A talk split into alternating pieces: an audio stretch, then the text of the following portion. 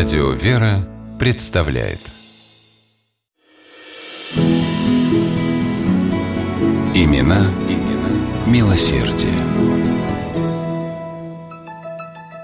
Только один он может заменить кого угодно. Сергей Сергеевич – это моя отрада.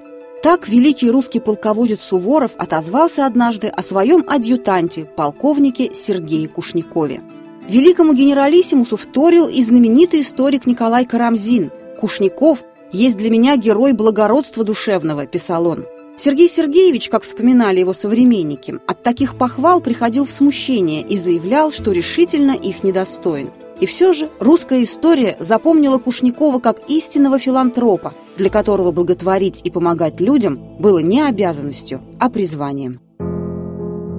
Еще однокашники по Петербургскому кадетскому корпусу отмечали в Сергее какую-то особенную мягкость сердца и сострадательность. Например, во время совместных прогулок по городу он не мог спокойно пройти мимо просящих подаяния. В то время, как его друзья безо всякой застенчивости расталкивали загородивших дорогу нищих, Сергей опустошал свои карманы, раздавая беднякам все взятые с собой деньги – «Слишком жалостливый ты», — потрунивали над ним кадеты, «плохой из тебя вояка выйдет».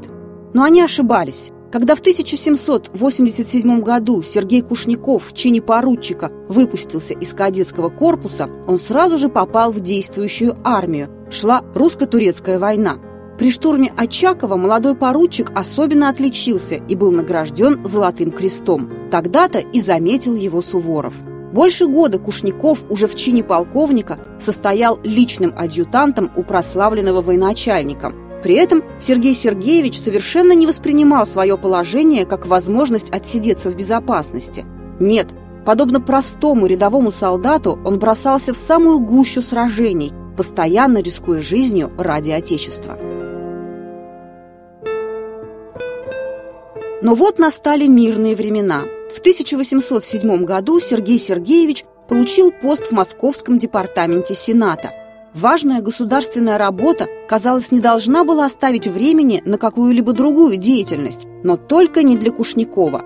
Именно в это время Сергей Сергеевич стал одним из основных опекунов Московского инвалидного дома и Павловской больницы, посвящая заботе об их благосостоянии все свободное время.